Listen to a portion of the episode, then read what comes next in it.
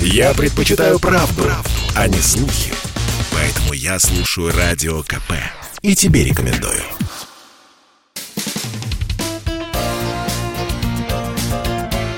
Говорит полковник. Нет вопроса, на который не знает ответа Виктор Баранец. Едва Москва лишь намекнула, что в ответ на дальнейшее продвижение НАТО к своим границам может попросить Кубу или Венесуэлу приютить наши военные объекты, как из Вашингтона раздался раздраженный крик. США дадут решительный ответ, если Россия будет размещать свои войска в Латинской Америке. И если Россия будет двигаться в этом направлении, мы разберемся с этим решительным образом. Именно так заявил на встрече с журналистами вчера советник президента США по национальной безопасности Джейк Салливан. Вот так и хочется сказать ему. А что, отныне Россия обязана спрашивать у США разрешение, с какими странами ей можно вести военное сотрудничество, а с какими нет? Или США считает своей вотчиной всю Латинскую Америку. Да и ведь очень несправедливо получается. Десятки американских военных объектов дислоцируется на европейском континенте, вблизи России, а нам на латиноамериканском поквартировать нельзя.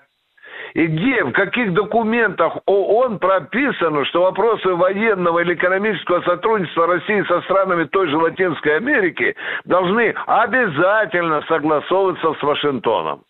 А если, допустим, правительство Кубы и Венесуэлы официально обратятся к Москве за военной помощью, то в таком случае ударят их по рукам? Но мы же не американские хамы, которые без разрешения ООН и законного правительства Сирии нагло влезли в эту страну, а когда их попросили выйти вон, они на это даже не отреагировали. Я понимаю, понимаю. Одна лишь мысль о том, что в 90 милях от территории США могут оказаться даже не ядерные, а оперативно-тактические российские ракеты, которые в случае заварухи достанут и до Вашингтона, и до Нью-Йорка, доводит американцев до щенячьей дрожи. Русский штык, приставленный к брюху США, вещица весьма дискомфортно. Да, и каким это решительным образом американцы намерены реагировать на возможное размещение российских подразделений на Кубе и Венесуэле? Бомбить или топить наши корабли, подлодки еще на подходе к этим странам? Или сбивать военно-транспортные самолеты?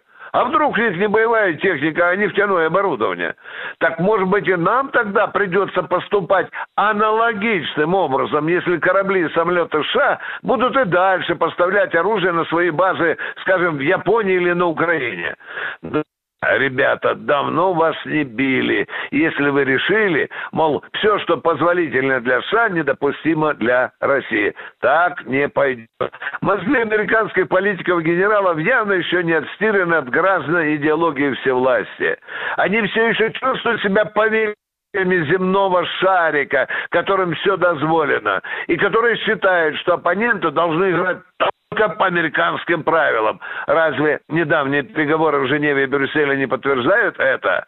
А Россия ведь уже не тот трофей холодной войны или послушная девка, как она воспринималась в США в 90-е годы после падения СССР. Но и Вашингтон далеко не директор планеты. Москва никогда не позволит ему диктовать, с кем ей дружить и сотрудничать.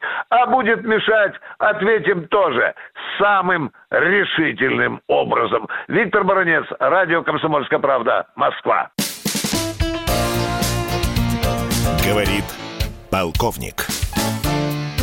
Спорткп.ру О спорте, как о жизни.